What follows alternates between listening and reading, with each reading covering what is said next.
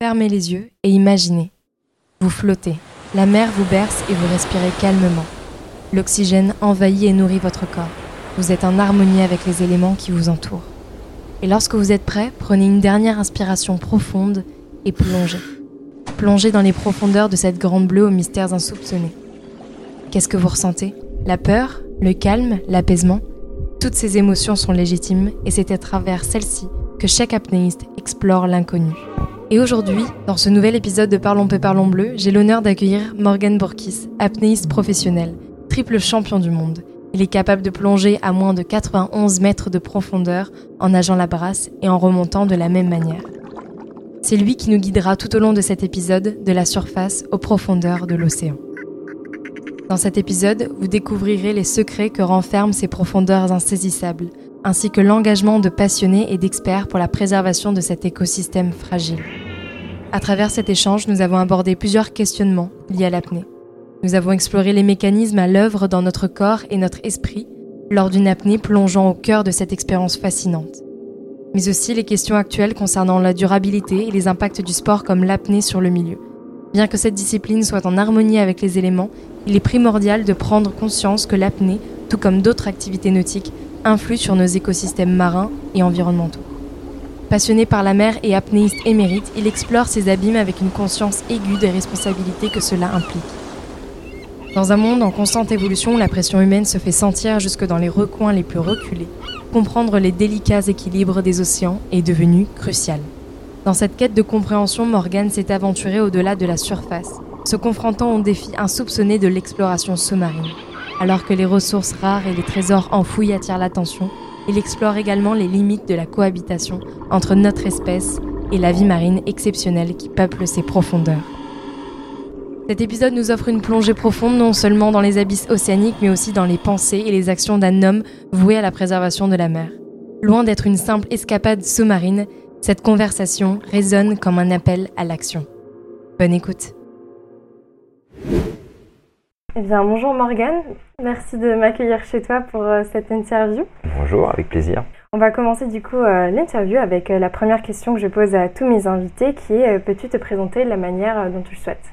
Alors, je suis plongeur apnéiste, j'ai la chance de, vivre de ma passion sportive qui, qui a démarré au début des années 2000. Qui a pris énormément de place dans, dans ma vie. Il faut savoir qu'à la base, je suis professeur de PS dans le milieu spécialisé auprès d'enfants et d'adolescents qui ont des troubles du comportement et des troubles psychiatriques. Et euh, cette passion sportive m'a suivi pendant, euh, pendant que j'étais encore salarié, jusqu'à ce que mes résultats puissent en fait euh, me permettre de vivre de cette passion, de créer mon business model, on va dire, à travers la possibilité d'avoir des sponsors, d'être instructeur international et de faire aussi des conférences en entreprise. Donc j'ai la chance aujourd'hui voilà, de pouvoir vivre de ma passion sportive. Ok.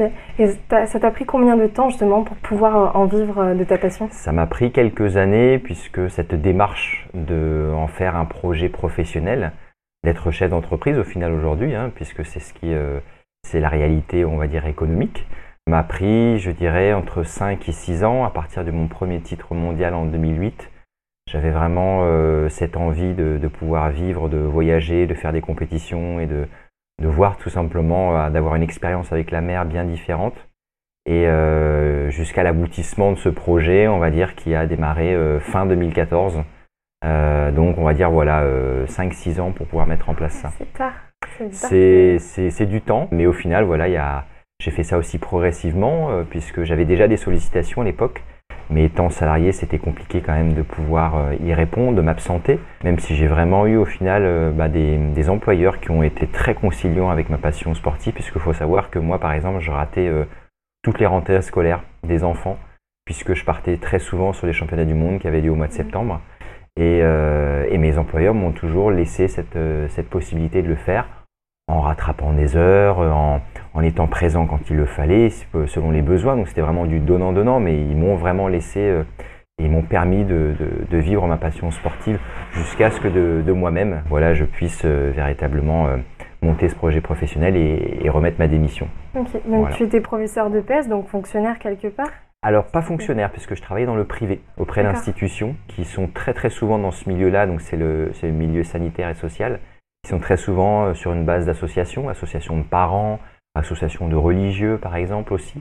et moi, j'ai beaucoup travaillé pour l'association Serena à Marseille, qui s'occupait beaucoup, enfin qui s'occupait, qui s'occupe beaucoup de, l'enfance inadaptée, donc beaucoup d'enfants avec des carences éducatives, des problèmes d'exclusion scolaire, des choses comme ça. Donc beaucoup voilà, d'enfants recueillis sur ces établissements pour une éducation parallèle, avec le but d'essayer de les réintégrer progressivement dans le système scolaire. Et c'est quelque chose que tu fais toujours euh, aujourd'hui avec l'apnée aussi Intégrer ces personnes-là euh, dans un sport assez complexe? Alors, je l'ai fait pendant, euh, alors je dirais le, ça a plutôt été le chemin inverse, puisque pendant que j'étais professeur de PS, ma, carrière de haut niveau a commencé aussi pendant ce, moment-là. Et donc il est vrai que sur certains établissements, avec des jeunes notamment, j'avais mené un peu des, cycles de natation apnée, avec à la fin de l'année notamment la possibilité d'aller sur une réserve marine euh, à Carry-le-Rouet, à, Marseille. Euh, j'ai fait ça plusieurs années, donc c'était toujours un, enchantement et ça marchait très bien avec ces enfants-là. Donc on va dire que je l'ai fait plutôt dans ce sens-là, avec euh, même sur d'autres établissements aussi, et en lien avec une, psychologue, du, travail véritablement sur la respiration et l'apnée. Et par contre, après, quand je, suis vraiment passé apnéiste, c'est un milieu que, voilà, qui s'est éloigné progressivement. Et euh, je n'ai plus ces contacts et ces, et ces activités que j'aurais pu euh, mener euh, dans l'autre sens cette fois-ci. On va revenir du coup au sujet qui te concerne le plus, la plongée. Comment c'est venu la plongée chez toi? Est-ce que c'était inné? Tu es né les pieds dans l'eau? Ou est-ce que ça arrivait avec le temps, avec un déclic? Alors moi je suis tourangeau à la base, donc un peu éloigné de la mer quand même, bien au centre de la France. J'ai vécu voilà, avec des parents qui ne sont pas forcément navigateurs, plongeurs, mais qui m'ont par contre permis de beaucoup voyager, euh, beaucoup en Méditerranée, dans des pays limitrophes, dans beaucoup d'îles. Et, euh, et, du coup, ça m'a beaucoup marqué cet accès à la mer euh, de manière éphémère, c'est-à-dire chaque été, mais pendant 15 jours, 3 semaines, un mois, pendant les grandes occasions éventuellement. Et puis après, un retour en, en milieu très urbain. Mais par contre, voilà, cette, cet accès à la mer qui m'a qui m'a donné des expériences, qui m'a permis de vivre aussi voilà, un mélange de cultures. C'était très souvent quand même en Méditerranée et du coup j'ai été très marqué par ces mélanges de religions, euh, de cultures, de saveurs, de paysages, de, de, couleurs, de, et puis toujours ce trait commun, la Méditerranée. Et, ce trait commun m'a beaucoup marqué puisque bah, même si mes parents n'étaient pas forcément plongeurs, euh, il y avait quand même euh, une paire de palmes, un masque et un tuba, des amis de la famille qui, qui, nous accompagnaient et avec lesquels bah, faisait des incursions dans la mer, simplement pour explorer, pour faire un petit peu de chasse sous-marine aussi. Donc dès l'âge de 6 ans, j'ai commencé véritablement à être en interaction avec ce, milieu et à véritablement mettre la tête sous l'eau. Et ça m'a marqué, certainement au-delà de ce que je pensais à l'époque, même si j'ai pratiqué des sports très urbains euh, enfants et adolescents, donc la natation, du basket, très éloigné quand même du milieu marin. Euh, à partir du moment où je suis plus parti avec mes parents, j'ai eu la possibilité de, descendre notamment dans le sud de la France pour faire de la plongée sous-marine. Et c'est comme ça qu'a commencé un petit peu ce lien euh, plus personnel avec la mer, jusqu'à ce que, étudiant, je descende véritablement à, Marseille, donc j'étais à la faculté des sciences du sport, pour m'intéresser notamment à la plongée en apnée et en faire un sujet d'étude. Et j'ai travaillé sur la physiologie cardiovasculaire euh, de l'homme en apnée pendant deux ans, donc au départ proche de la Touraine à Poitiers euh, sur une quatrième année universitaire, et puis un début de troisième cycle à Marseille, euh, qui ne se poursuivra pas euh, pour diverses raisons, mais ça m'a amené à Marseille pour du coup pratiquer cette activité non plus simplement en piscine, mais aussi en mer, et depuis nouer véritablement une relation avec la mer qui ne s'est pas arrêtée depuis. J'aimerais bien, si c'est possible, que tu nous racontes ta première plongée, ta première apnée? Alors celle qui me reviendrait euh, à l'esprit la plus ancienne, je dirais, ça serait peut-être euh, une crainte d'abord, une crainte du milieu marin que je découvrais sous moi avec un masque et qui au final euh, apparaissait très immense en fait. Et petit, les dents de la mer étaient passées par là quand même. Ah Comme beaucoup d'enfants dans les années 80 ou beaucoup de personnes qui ont été marquées véritablement par ce, par ce film. Euh, de mauvaise manière. Et même euh, Spielberg, de toute façon, lui, euh, sait aussi le rôle qu'il a joué malheureusement sur la vision des requins aujourd'hui et le regrette. Ses premières immersions ont, été plutôt dans la crainte et dans la, et dans la peur de voir quelque chose surgir, de, de ne pas du tout être dans le contrôle de cette immensité qui se, qui se présentait à moi, pour petit à petit, après, commencer à apprivoiser un peu ce milieu et à, et à me rendre compte voilà, que bah, il y avait des choses très jolies, que les poissons c'était fascinant et que ces paysages étaient vraiment l'accès à autre chose en fait que ce qui nous était donné sur, sur Terre. Et qu'est-ce qui se passe dans ton corps, dans ta tête, quand tu fais une plongée en apnée? Alors aujourd'hui, c'est-à-dire en tant que compétiteur maintenant ou mm. à, l'époque? Ah bah tiens, à l'époque. À l'époque, euh, c'était euh, donc je n'avais pas bien sûr euh, les compétences techniques, la connaissance du milieu, l'aisance tout simplement aussi, et puis je dirais presque même l'amour pour le milieu. C'était plutôt certes au bout d'un moment une certaine fascination, mais aussi l'accès à, un milieu difficile dans lequel c'est compliqué de pouvoir se mouvoir, c'est difficile de retenir sa respiration, puisque la, plongée euh, vraiment en bouteille est venue beaucoup plus tard. Et puis petit à petit, la compréhension de ce milieu, le fait de, comprendre aussi qu'on a besoin euh, de, de, compenser ses oreilles pour ne plus avoir mal et pour pouvoir descendre quelques mètres supplémentaires. Donc ça, ça a été vraiment des révélations qui m'ont permis véritablement de, hop, avoir accès à un autre monde et pas simplement la surface et les 1 ou 2 mètres qui la séparent en fait. Mm. Dès que j'ai commencé à comprendre voilà, qu'en soufflant dans son nez, en le pinçant, il y avait de l'air qui allait dans les oreilles et que ça supprimait la douleur, c'était l'accès véritablement à un autre monde qui, euh, qui s'offrait à moi et du coup une fascination encore accrue qui s'est mise en place. Tu avais du mal à décompresser, c'est ça les débuts Au départ, c'est que je connaissais pas vraiment en fait la technique et puis mes parents n'étaient pas forcément plongeurs du, non mm. plus, donc ils m'ont pas forcément euh, permis d'accéder à cette technique aussi. Donc au final, quand j'allais dans l'eau, c'était plus de la balade, des petites incursions sous-marines, mais avec voilà les oreilles qui, qui font un peu mal au bout de quelques temps, donc hop, on n'y va pas.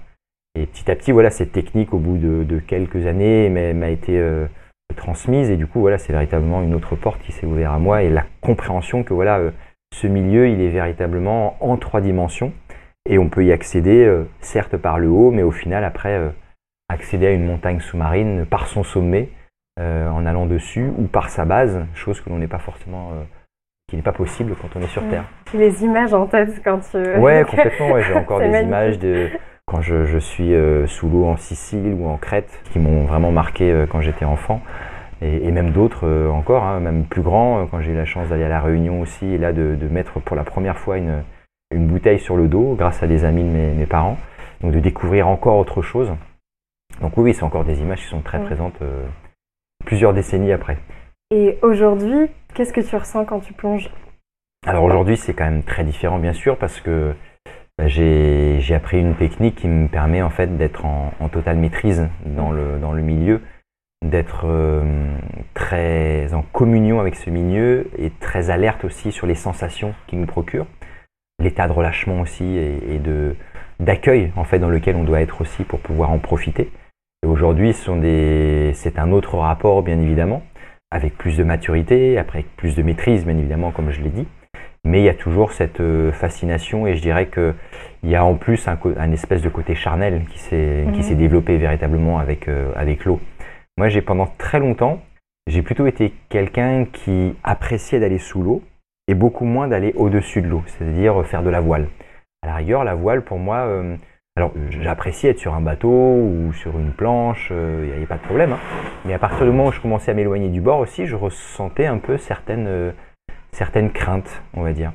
Pas des craintes euh, énormes, mais en tout cas, pas forcément, c'était pas forcément mon milieu. Moi, j'avais besoin véritablement de rentrer dans l'eau, de, véritablement être dans une espèce de fusion avec l'élément, de me ressentir absorbé par celui-ci. Et euh, maintenant, je commence à apprécier davantage d'être au-dessus de l'eau, à la voile notamment. Mais c'est vrai que c'est un peu paradoxal, hein, parce que je pouvais être euh, pas forcément euh, à l'aise en étant au large sur un bateau, alors que ça ne me posait pas de problème d'aller au large et, me, et, de me baigner et de rentrer dans l'eau, on va dire, comme mmh. je le fais pour mes entraînements ici à Marseille, où on a besoin d'aller au large pour pouvoir trouver de la profondeur. Ce rapport était vraiment très paradoxal il s'est estompé un peu aujourd'hui, mais moi, pour moi, euh, le rapport à la mer, c'était véritablement rentrer dedans. Ok. Ouais. Être absorbé par, euh, par celle-ci. Et est-ce que tu serais capable de nous expliquer étape par étape ce que tu ressens dans ton corps et même dans ta tête quand tu vas faire une apnée, quand tu fais l'apnée Alors il y, a plusieurs, euh, il y a plusieurs phases, puisqu'il y a d'abord une phase de préparation qui est, qui est très importante. Alors je ne vais pas rentrer dans le détail de l'échauffement, de choses comme ça, mais simplement sur les quelques minutes qui vont précéder une immersion, il y a quand même une phase de, relâchement, de concentration et de ralentissement très importante par la, respiration, grâce à la respiration notamment. En général, on est euh, très souvent allongé à la surface de l'eau, sur le dos, pour pouvoir se ventiler calmement aussi et pouvoir avoir la poitrine à la surface et non pas sous l'eau, puisque la pression hydrostatique en fait écrase un peu la poitrine et empêche de respirer correctement, même si on a de l'eau simplement au niveau du cou.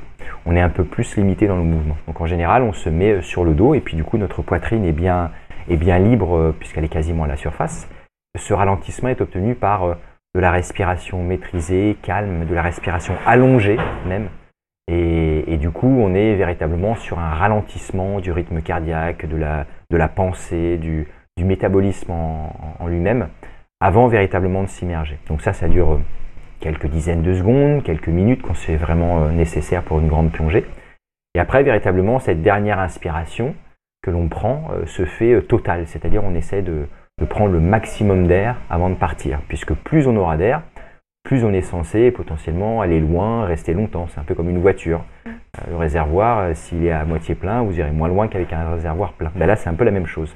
L'oxygène, c'est notre carburant, et donc du coup, on a véritablement besoin d'en prendre le maximum pour pouvoir prétendre après descendre à certaines profondeurs ou, ou simplement rester plus longtemps.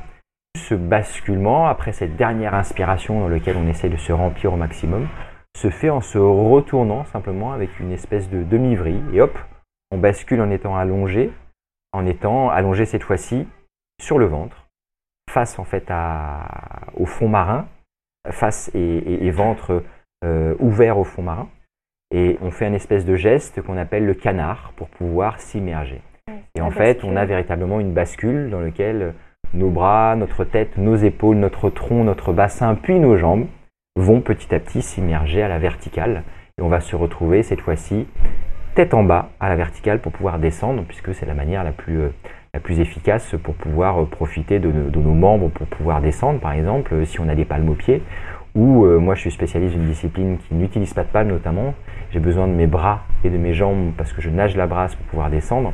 Et donc c'est dans cette position-là, tête vers le bas, que l'on descend le mieux. C'est plus efficace.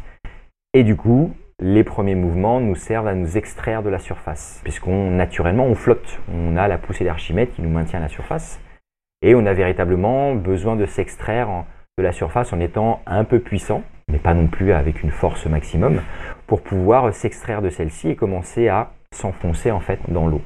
Et au fur et à mesure que l'on fait ces mouvements, que l'on palme ou que l'on brasse par exemple dans mon cas, cette flottabilité devient de moins en moins importante. Et donc, euh, nos mouvements ont besoin d'être moins puissants jusqu'à ce que même à un moment, la gravité que l'on retrouve va nous attirer vers le fond. Et à ce moment-là, une fois que, euh, passé plusieurs dizaines de mètres, on a franchi cette, cette étape, euh, on se laisse carrément aspirer par la profondeur. Et au final, on est, c'est un peu comme ce qu'on appelle la chute libre, puisque on est complètement aspiré par le, par le, par l'eau et vers le fond.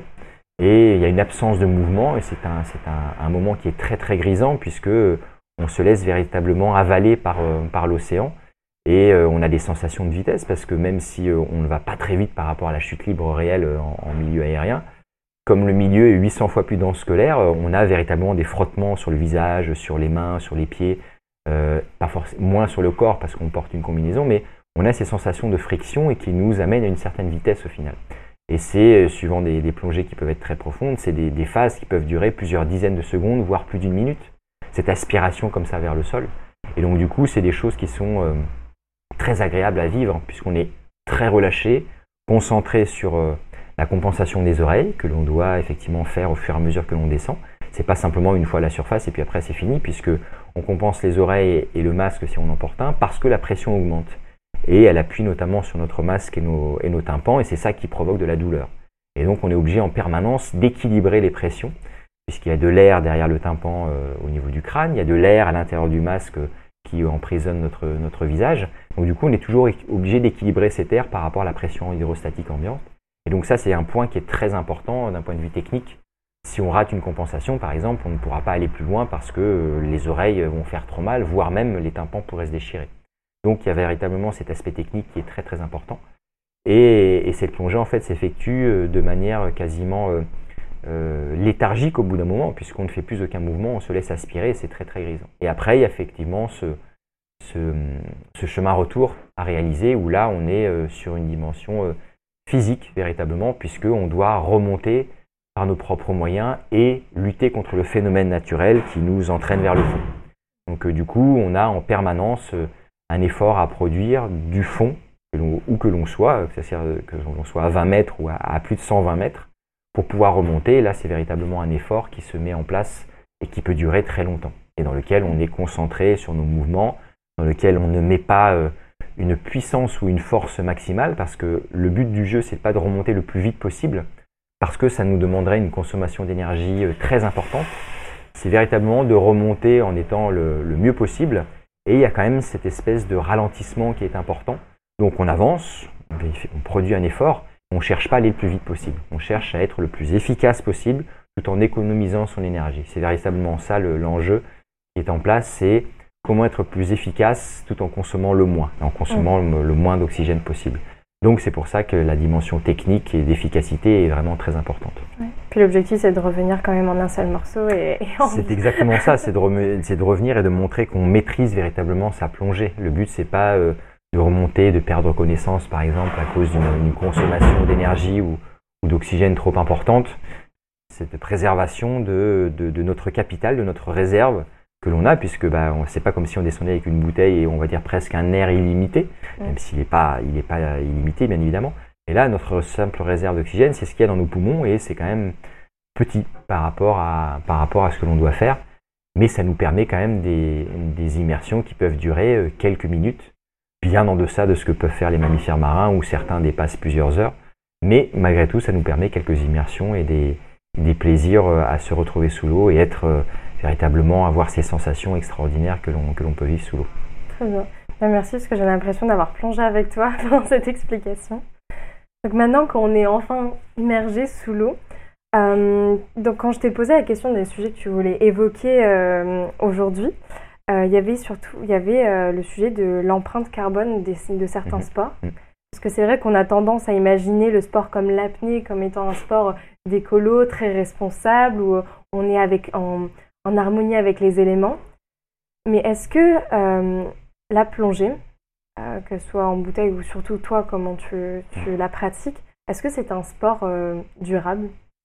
Alors aujourd'hui, je ne pourrais pas dire que l'apnée est un sport durable. Pourquoi? Parce que si notamment on la pratique à haut niveau, faut savoir que ben, il y a des compétitions euh, à travers le monde, que les championnats du monde notamment se font aussi euh, partout, et que quand on choisit de vivre de cette activité, ben, le but c'est euh, notamment quand on a un business model fait avec des sponsors, c'est de montrer de la visibilité, montrer que l'on participe à des compétitions, battre certains records, que ce soit des records du monde ou des records personnels. Mais en tout cas, on voyage à travers le monde pour pouvoir participer à ces compétitions.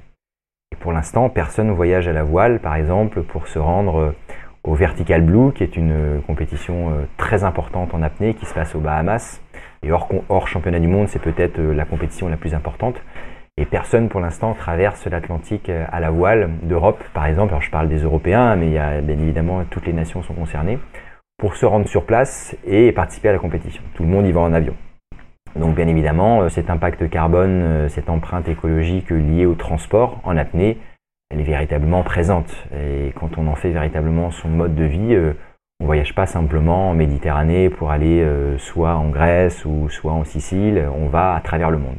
Et on y va plusieurs fois dans l'année. Donc ça veut dire qu'on fait déjà plusieurs fois le tour du monde en avion quand on est en apnée, quand on pratique ce sport au niveau. Donc il y a cette problématique des transports qui est importante qui pourrait être un peu compensé parce qu'en général, les personnes ne restent pas une semaine sur place, mais ils restent un mois, un mois et demi, parfois deux mois pour leur préparation. Donc soit, mais il n'empêche que ce coût carbone est quand même, est quand même important. On est, on est, on est sur un milieu naturel, donc c'est-à-dire qu'on n'est pas dans un stade et on sait par exemple que sur la, Coupe du Monde du Qatar, la, la, problématique de ces stades climatisés a quand même fait euh, couler beaucoup d'encre. Ici, on est plutôt en milieu ouvert, donc il n'y a pas besoin de climatiseur, il n'y a pas besoin d'installation euh, euh, importante euh, en, béton, c'est-à-dire sur un milieu artificialisé. Euh, mais on a quand même besoin, sur la plupart du temps, de bateaux, de rincer son matériel avec de l'eau douce, d'être d'être accueilli dans un centre, etc. Donc on a quand même un impact aussi, une empreinte écologique sur le matériel qui est utilisé pour cette activité. Après, on, change beaucoup de matériel. Et ce matériel, les combinaisons, par exemple, sont faites avec du néoprène. Et le néoprène, c'est issu de l'industrie pétrolière. On a aujourd'hui des, des, éléments de rechange, c'est-à-dire qu'on a des néoprènes végétaux, c'est-à-dire soit qui sont, enfin végétaux, on va dire, plus naturels, même si le pétrole à la base est quand même un élément naturel aussi, hein, c'est la transformation que l'on en fait euh, et son utilisation qui peuvent poser problème. Mais on a euh, notamment des néoprènes qui sont issus soit d'éléments calcaires ou soit notamment de caoutchouc euh, naturel issus, issus de plantations. Donc avec un impact écologique moins important, mais avec un impact écologique quand même, parce que par exemple l'extraction de roches calcaires pour pouvoir produire ces, ces, ces matériaux-là n'est quand même pas anodine non plus moins coûteuse que le pétrole, mais quand même. Tous les matériaux, par exemple, pour les palmes, sont en fibre de verre, sont en carbone, donc issus aussi d'une industrie euh, qui n'est pas forcément euh, très verte, on va dire. Et puis, on est quand même sur une activité dans laquelle euh, la communication est très importante. Donc, qu'est-ce qu'on fait pour communiquer? Ben, On utilise de la vidéo, donc on télécharge, donc on envoie sur les réseaux sociaux, donc on utilise des serveurs, donc on utilise une énergie folle aussi pour communiquer sur ce style de vie au final. L'apnéiste euh, lui-même euh, n'est pas forcément à, mettre sur un, piédestal. Certes, il est peut-être, euh, oui, dans un sport dans lequel la dimension nature, communication avec, enfin, communion avec l'élément, se déplacer par ses propres moyens, sa force physique pour descendre dans l'eau et en remonter. mais il n'empêche que, voilà, on voyage, on consomme, et, donc, euh, au même titre que d'autres, alors on est peut-être euh, moins impactant que d'autres sports, mais on se déplace, on utilise des ressources, on utilise beaucoup d'eau, donc l'apnée n'est pas un sport vert. Pas du tout. Et du coup, tu m'avais parlé de la fondation Game Earth qui a développé un outil pour calculer son empreinte carbone lorsqu'on pratique du sport. Est-ce que tu peux nous en dire un peu plus sur cet outil? Oui, alors c'est euh, Gamers, c'est un, c'est un organisme auquel je me suis rapproché avec Benjamin Adler, son dirigeant, et en 2021, du coup, euh, Gamers lançait la, la, première plateforme en fait euh, qui s'appelait Mon Match Carbone, donc en partenariat avec le, avec l'ADEME et un bureau d'études euh, qui s'appelait BL Evolution. Et le but, c'est de proposer en fait un calculateur pour véritablement connaître son empreinte, écologique. Donc c'est véritablement le premier en France pour son activité sportive. C'est-à-dire que c'est à destination des professionnels, mais aussi des particuliers, de pouvoir simplement connaître, calculer et par un, jeu aussi un moment après de, raisonnement et, d'activité, tenter de réduire aussi à cette empreinte carbone. Parce que le sport aujourd'hui, et comme je viens de le décrire là, et encore je suis sur une activité voilà, qui reste une niche, mais le sport aujourd'hui a une empreinte écologique qui est non négligeable et il se doit euh, de participer au mouvement euh, de sobriété que l'on essaye de, de demander à tous et le sport ne doit pas être exclu de ça. Et donc ce calculateur permet notamment euh, de pouvoir connaître quel est le coût de ses déplacements. Alors un déplacement, pas forcément pour aller à l'autre bout du monde, mais par exemple aller à sa salle de sport. Si je pratique un sport collectif en intérieur, euh, du basket par exemple, eh ben, et que j'habite dans un certain endroit de la ville, je dois me déplacer pour aller par exemple rejoindre mon club et aller pratiquer cette activité. Quelle est l'empreinte carbone du matériel que j'utilise? Combien de paires de chaussures par an? Combien d'unités textiles par an aussi? Bien évidemment, mon transport aussi par rapport à mon activité, c'est-à-dire les matchs que je dois jouer par exemple le week-end ou des choses comme ça. Euh, l'alimentation, les suppléments alimentaires par exemple que j'ai besoin pour euh, pratiquer mon activité, des boissons énergétiques, des boissons de récupération, etc. qui, bah, dans leur production, dans les, simplement les process qui sont, euh, mis en place pour les créer, ont aussi une empreinte écologique. Donc le but c'était d'essayer de calculer de manière la plus représentative possible l'empreinte écologique de l'activité sportive des professionnels, mais aussi des particuliers. Et le but, c'est de sensibiliser véritablement euh, par rapport à ça. On essaie de sensibiliser les gens par rapport à leur consommation d'énergie, par rapport à la manière dont ils vont gérer leurs ressources en eau, leur transport, etc.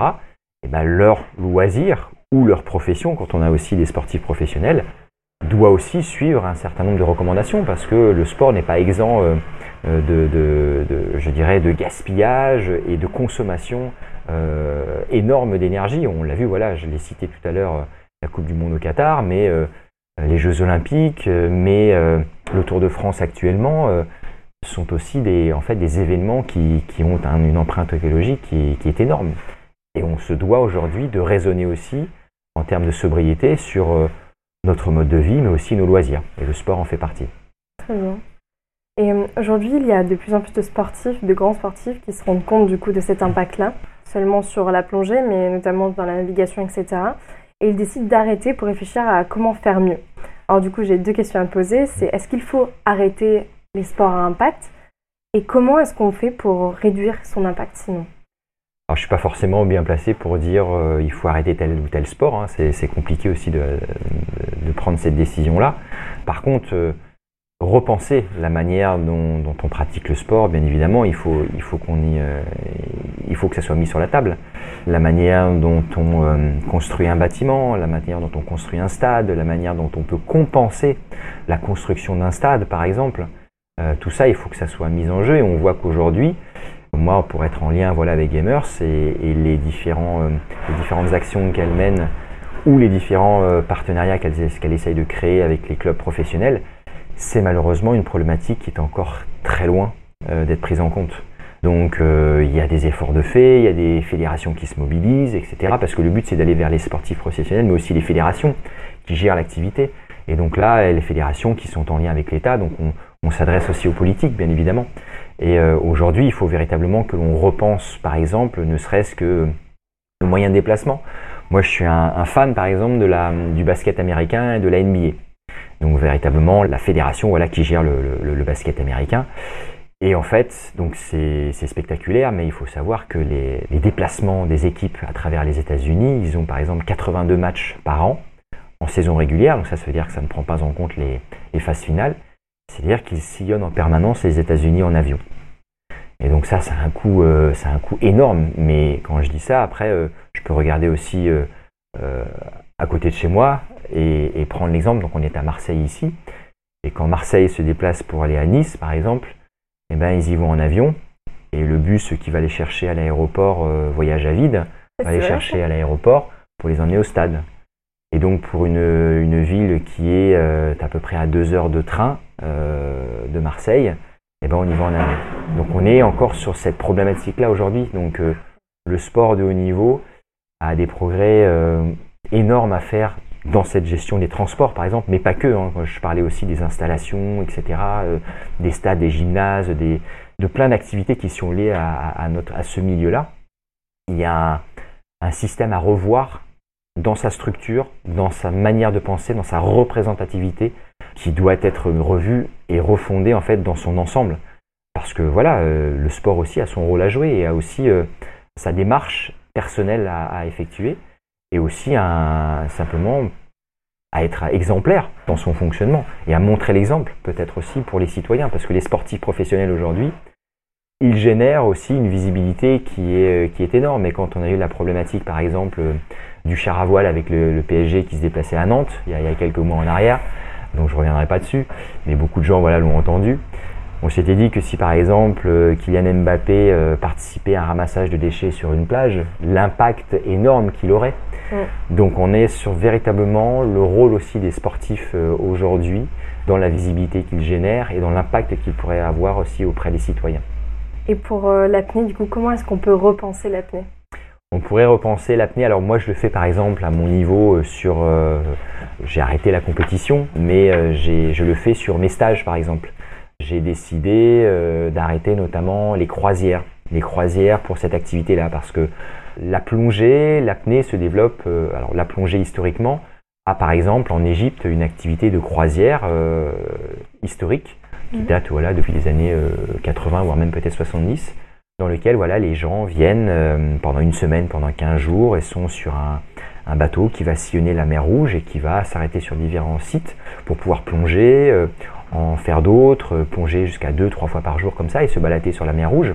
Donc sur un bateau euh, qui n'est pas à voile, euh, sur un bateau de croisière pour une vingtaine de personnes donc qui consomment du carburant, qui nécessitent de l'alimentation, qui nécessitent de l'eau, etc., etc. Et j'ai participé à, cette, à ces activités-là aussi, hein, et aujourd'hui ça me pose beaucoup de questions de faire venir euh, bah, par exemple des Français en Égypte en avion et de passer euh, une semaine sur un bateau à moteur en croisière euh, pour aller plonger. ça me pose énormément de questions. Quand on veut à un moment soi-même essayer de mettre en place certaines actions dans son quotidien, et professionnellement, au final, peut-être ne plus avoir de lien avec ces actions-là. Donc, euh, j'essaye de partir moins loin, j'essaye de privilégier aussi, euh, d'arrêter ces croisières, mais de privilégier davantage aussi des spots plus proches en Méditerranée occidentale, d'abord en France, mais peut-être aussi sur des îles plus proches comme la Corse, comme la Sardaigne, comme euh, les Baléares par exemple, qui nécessitent peut-être encore aujourd'hui aussi un déplacement en avion, mais sur lequel on va peut-être réfléchir sur d'autres impacts sur euh, les mises à l'eau, peut-être utiliser moins de bateaux, euh, moins d'eau euh, douce pour rincer notre matériel, rincer notre matériel uniquement qu'à la fin, par exemple, de, ces 5, 6 ou 7 jours de stage. donc il y a aussi cette réflexion-là sur une partie de mon activité professionnelle qui se met en place. Quand je dois me déplacer pour aller sur un stage à Bordeaux, à Paris, dans des fosses ou à Nice ou ailleurs, à Bagnoul-sur-Mer par exemple, je le fais en train, je le fais jamais en voiture.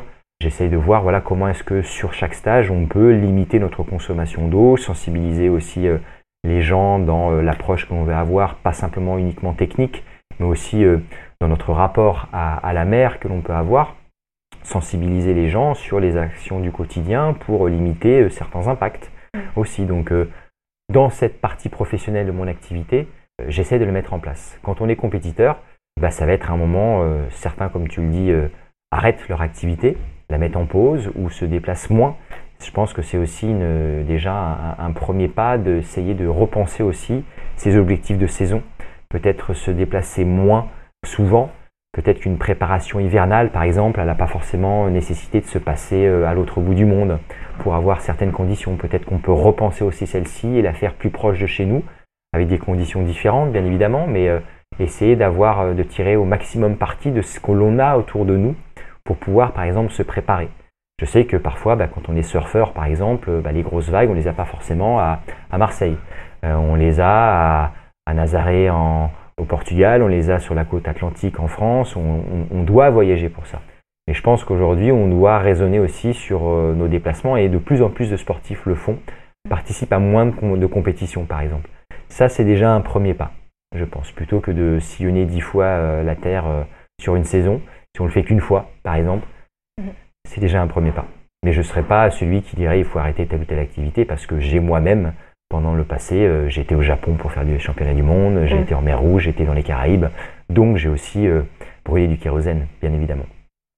Dans le deuxième sujet que euh, tu voulais évoquer, il y avait, bon là on va quitter du coup la zone pélagique pour aller plus vers les abysses, c'était la question, les problématiques des grands fonds marins et l'extraction minière c'est d'actualité, c'est un sujet d'actualité.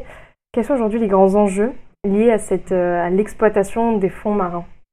Alors on peut déjà peut-être situer ce que sont les, grands fonds marins. Bon déjà on sait que euh, les océans c'est 71% de la surface du globe et que leur profondeur moyenne c'est quand même 3900 euh, mètres. Donc c'est énorme.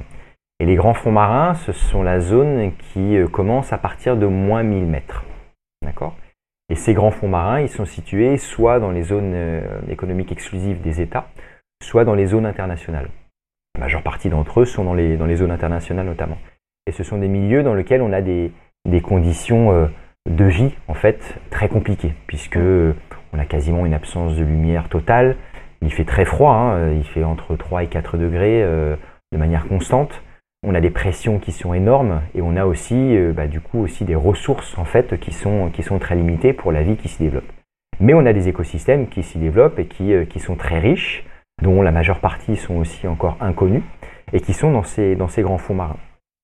Et il faut savoir que tout ce qui en fait vit dans ces conditions-là vit de manière très lente en fait, puisque du coup le ralentissement et la lenteur, je disais un peu par rapport à l'apnée, donc du coup c'est un, paradigme d'explication qui est assez intéressant. Euh, on ralentit et ces organismes-là ralentissent pour pouvoir préserver leur énergie, justement. Donc ils poussent très lentement, ils se déplacent assez lentement pour certains, et surtout, voilà, ils ont besoin pour arriver à maturité, par exemple, de beaucoup d'années, et non pas de quelques mois ou de quelques années comme des espèces plus proches de la surface. Et ces grands fonds marins, au final, ils ont aussi un rôle écologique très important, puisque 30% de notre carbone est, absorbé par les fonds marins notamment, et, quasiment aussi euh, plus de 90% de l'excès de chaleur qui est produit par la Terre. Donc c'est véritablement l'océan et les grands fonds marins sont un, régulateur climatique qui est très très important. Voilà, un puits de carbone et un régulateur climatique aussi, régulateur du climat qui est très très important. Il se trouve que dans ces grands fonds marins, on a euh, des quantités de terres rares, de métaux précieux, euh, de terres rares aussi, qui sont, qui sont assez faramineux, des quantités faramineuses, notamment dans diverses zones, en Atlantique, dans le Pacifique et puis aussi dans, l'océan Indien. Ces métaux qui sont utilisés notamment dans des composants électroniques, dans les batteries, euh, dans les, composants électroniques des éoliennes, dans, dans beaucoup en fait d'industries et beaucoup d'objets qu'on utilise au quotidien de plus en plus qui sont utilisés et qui sont, pour la plupart du temps, aujourd'hui, extraits euh, sur Terre, et notamment aussi euh, majoritairement en Chine. C'est-à-dire qu'on a aussi un enjeu géopolitique, stratégique et très important, puisque énormément de pays, nous en faisons partie, dépendent de la Chine pour ces, pour ces métaux et ces terres rares dans l'industrie et dans la fabrication de nos objets en fait. Donc on a véritablement des enjeux politiques qui sont importants. Si à un moment la Chine dit stop, c'est compliqué. Et donc, ces grands fonds marins qui recèlent de quantités faramineuses de ce type de, terres et de, métaux précieux et rares sont des enjeux en fait euh, économiques et géopolitiques qui sont énormes. Et on a des zones, notamment de par des, explorations qui ont été faites, qui recèlent notamment de, richesses qui sont euh, supérieures à ce qu'on peut avoir sur Terre. Donc il y a véritablement un enjeu économique qui est, énorme. Et il faut savoir que ces fonds marins et ces, cette industrie-là, euh, possible, puisque pour l'instant elle n'existe pas encore, est régie par l'autorité internationale des, fonds marins, qui a été créée dans les années 90 et qui a jusqu'à présent interdit pour l'instant euh, l'exploitation minière des fonds marins, mais a permis de donner euh, plus d'une trentaine de permis d'exploration. C'est-à-dire exploration, voir quels sont les organismes qui vivent dans ces milieux-là, mais aussi quels sont bien évidemment, surtout, les ressources qui sont euh, sur les zones euh, notamment qui sont connues aujourd'hui. Et euh, pour l'instant, voilà, donc il y a énormément de pays qui ont eu ces, ces, permis d'exploration. La France notamment, on a eu quelques-uns. et on a voilà, des pays par l'intermédiaire de leurs de, compagnies spécialisées qui donc font des missions d'exploration sur, sur ces fonds-là. Et on sait que depuis 2021, il y a une faille juridique euh, qui, euh, qui a permis notamment d'activer euh, ce qu'on appelle les deux ans. C'est-à-dire qu'on est aujourd'hui en 2023, on est au mois de juillet. Il y a une grande réunion notamment qui se passe en Jamaïque, puisque c'est le siège à Kingston de cette, de cette autorité internationale, et qui va statuer si oui ou non on va pouvoir démarrer l'exploitation minière de ces grands fonds marins. C'est un sujet qui est colossal puisque en fait on, est sur des, zones où on connaît quasiment rien en fait des, écosystèmes qui y vivent. On sait que les, euh, les, procédés qui vont être utilisés sont des procédés destructeurs qui vont euh, littéralement anéantir ces écosystèmes dont on ne connaît pas encore certains. Et, euh, et, donc du coup, on a énormément de voyants rouges qui s'allument de partout. Mais on a des lobbies industriels, on a des États euh, qui se lancent un petit peu dans la course. On a d'autres États aussi, plus d'une vingtaine aujourd'hui, qui se sont déjà euh, projetés, euh, qui ont soit demandé une pause d'observation, soit qui ont fait, qui demandent la création d'un moratoire, soit qui, comme la France par exemple, se sont complètement opposés à cette industrie minière-là. Donc on a plus d'une vingtaine de pays, on en a encore quelques-uns qui ont rejoint notamment, et pas des moindres, cette vague-là qui se, qui se crée. Euh, on a le Brésil notamment dernièrement, la Suède, le Canada. Canada qui est notamment le siège d'une compagnie minière qui s'appelle The Metals Company, qui justement, elle, est déjà partie euh, faire des sessions de tests dans une zone très importante dans le Pacifique, dans le centre du Pacifique, il a la zone Clarion-Clipperton, et qui a déjà commencé en fait des, tests pour voir euh, ce qu'il était possible de faire. Donc on est, on est vraiment sur quelque chose qui, on marche sur des œufs actuellement. Il y a une réunion voilà, qui a commencé le 10 juillet, qui va se finir, qui est en deux parties, qui va se finir le 28 juillet à Kingston, donc qui regroupe les 167 États membres et notamment la trentaine d'États décisionnaires de euh, cette autorité.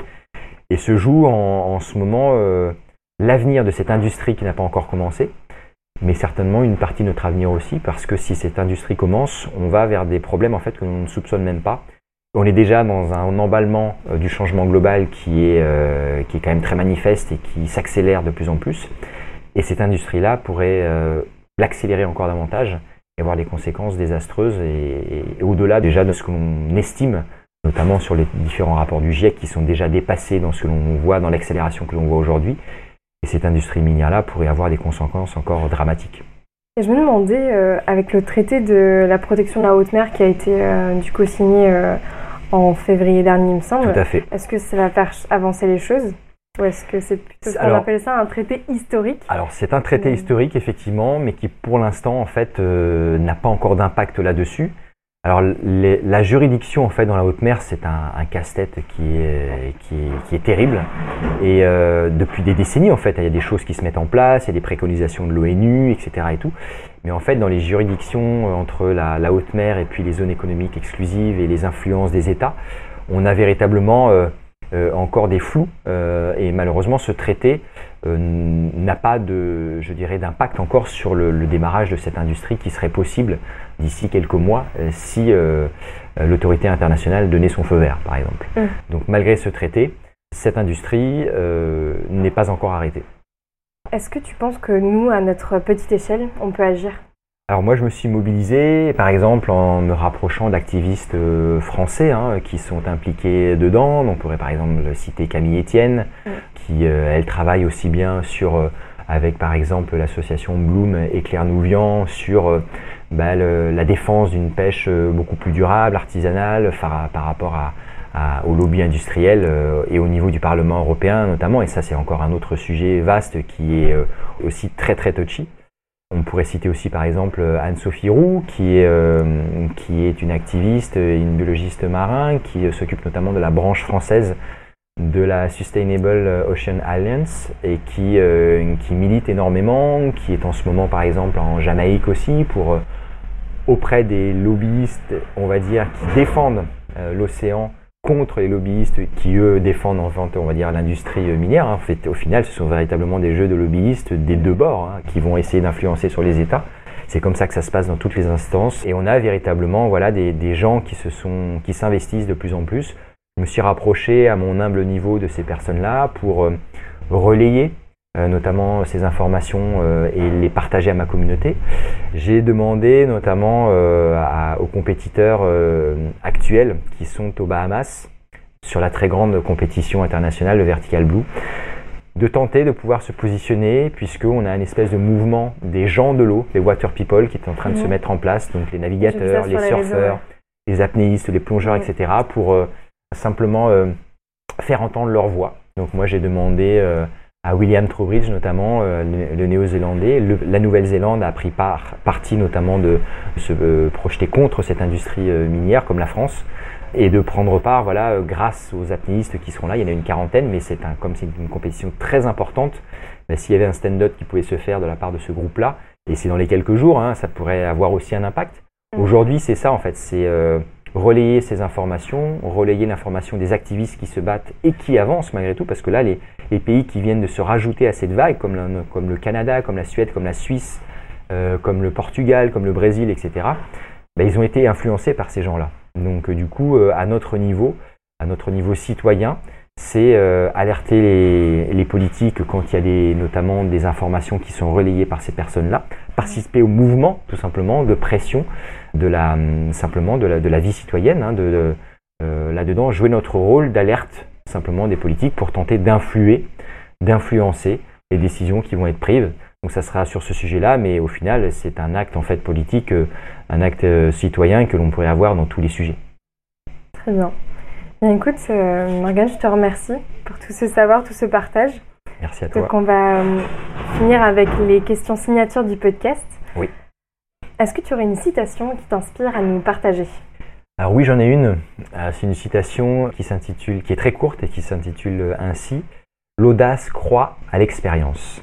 Euh, c'est de, Pline le Jeune, donc c'était un sénateur romain du, du 1er siècle après Jésus-Christ, et euh, qui était un, voilà, une personne euh, publique très importante, qui a fait des correspondances notamment qui ont beaucoup marqué et qui, euh, et qui permet d'avoir une connaissance de justement de comment se passait la vie à Rome et notamment les échanges qu'il y avait dans les, dans les instances dirigeantes et qui pour moi en fait marque un peu comment s'est déroulée ma carrière sportive, c'est-à-dire que au plus on va en fait grandir, acquérir de l'expérience, au plus on va oser en fait.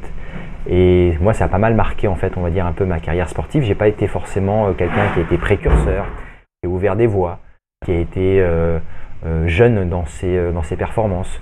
Par contre, j'ai franchi des étapes et j'ai progressé tout au long en fait de ma carrière jusqu'à être de plus en plus performant et avoir aussi sur la fin de ma carrière encore, comme un peu plus au début, des titres mondiaux ou des résultats internationaux intéressants, puisque euh, pour illustrer pleinement cette, euh, cette citation, euh, la maturité gagnée, l'expérience gagnée m'a fait oser davantage de choses, créer davantage de choses pour être performant au niveau de mon sport, mais pour aussi dans toutes les activités que je, que je mène à côté. Très bien, merci. Est-ce que tu aurais une œuvre euh, que tu aimerais nous partager aussi? Bah, En ce moment, je suis en train de lire euh, la, vie secrète des, arbres, euh, bon, qui est un, livre ancien maintenant, hein, qui, date de 2015. Mais qui, qui est pour moi, alors j'en avais beaucoup entendu parler, hein, c'est de Peter Wolben, et, et, qui est une explication en fait sur la manière dont vivent nos, nos, arbres, nos grands arbres, nos arbustes, etc., les interactions qu'ils ont ensemble, l'économie circulaire, l'économie de soutien qu'ils ont entre eux, les euh, symbioses qu'ils développent avec euh, les champignons, par exemple, pour les aider dans leur croissance, pour les aider dans leur vie, comment ils se, ils se, ils s'arment contre les parasites, etc. Donc c'est une, une découverte du milieu végétal qui, euh, qui est passionnante et qui est aussi très enrichissante et très inspirante, sur lequel on pourrait aussi beaucoup euh, s'inspirer dans notre mode d'interaction entre nous humains, euh, la tolérance qu'ils peuvent avoir, les, les, relais quand l'un d'eux est malade, qu'il peut, qu'il peut compter, sur lequel il peut compter de la part de ceux qui l'entourent, etc. Donc c'est vraiment fascinant. C'est très bien vulgarisé et puis c'est véritablement une ouverture sur euh, la bienveillance en fait que le milieu végétal euh, possède et que l'on devrait pouvoir euh, aussi s'inspirer. Et enfin, on va finir avec la question la plus importante de ce podcast. Pour toi, la mer, qu'est-ce que c'est? Qu'est-ce que ça t'évoque? Je reviendrai peut-être sur ce que je disais un peu au début de ce, de ce podcast. Moi, je, je vis véritablement une, une relation charnelle en fait avec la mer. À chaque fois que je, que je l'approche, j'ai besoin euh, d'aller dedans, j'ai besoin de m'immerger dedans, de ne faire qu'un avec elle, de la goûter, de savoir comment est-ce qu'elle est. À chaque fois, je, me, je suis aussi alerte sur son état, euh, sur, euh, sur sa résilience. Et, aujourd'hui, c'est vrai qu'on vit des, des, choses qui sont, qui sont assez catastrophiques. Hein. Il y a eu des incendies sous-marins, par exemple, l'année dernière en, en, Méditerranée, qui ont anéanti des, une faune et une, flore fixe qu'on ne retrouvera certainement plus, puisque ce sont des, organismes qui mettent énormément de temps à, se développer euh, et, on sait que les conditions vont devenir de plus en plus difficiles. Donc moi j'ai vu en, plus de 20 ans voilà, d'incursions marines dans mon territoire à Marseille des choses très bien comme la création du parc des Calanques par exemple, hein, qui permet un retour à la vie en termes de, de biomasse, d'espèces, de comportements qui, qui, sont, qui sont notoires et qui sont extraordinaires. Tu l'as remarqué ce changement? Bien évidemment, bien évidemment, je l'ai remarqué alors à mon, simplement à, mon niveau, sans faire de comptage scientifique, mais en, visitant des sites simplement et en, mm. voyant la biomasse euh, augmenter, en voyant des espèces qu'on ne voyait plus auparavant. Mais on a véritablement ces incendies aussi qui existent, qui sont le reflet en fait de ce qui se passe à la surface. Hein, quand on voit une forêt calcinée, il faut savoir qu'on a la même chose sous l'eau avec par exemple les gorgones, avec le corail, avec le coralligène, qui est un écosystème dans lequel font partie ces organismes-là, qui a été énormément touché en, 2022, notamment au mois d'août dernier. Et moi, je sais que les, paysages que j'ai connus avant, je ne les verrai plus, et je, je, sais que ma petite fille ne les verra plus non plus. Donc, on a véritablement sous les yeux, en fait, peut-être que les gens ne se rendent pas compte parce que moins de gens sont, mettent la tête sous l'eau simplement. On a véritablement des, effets du changement global qui se font sous l'eau et je sais qu'il y a des paysages voilà, qui n'existent plus aujourd'hui. On le sait que sur Terre aussi c'est comme ça, mais sous l'eau c'est la même chose et il faut véritablement euh, que les gens en prennent conscience que c'est véritablement un changement global qui est en train de se mettre en place et qui s'accélère et sur lequel euh, nous allons avoir des difficultés euh, pour continuer à vivre la manière dont on vit aujourd'hui. Il va falloir s'adapter. Bien sûr, ces mots durs, mais criants de vérité. je te remercie pour ton temps, Merci pour ton accueil. En tout cas, j'ai passé un très bon moment. C'est super, merci. Merci à toi, à bientôt. Et voilà, c'est la fin de cet épisode et je vous remercie de l'avoir écouté jusqu'au bout. J'espère qu'il vous a plu. En tout cas, j'ai passé un agréable moment avec Morgan Bourkis qui m'a complètement immergée dans son discours. J'avais l'impression d'être sous l'eau et de l'accompagner dans sa plongée.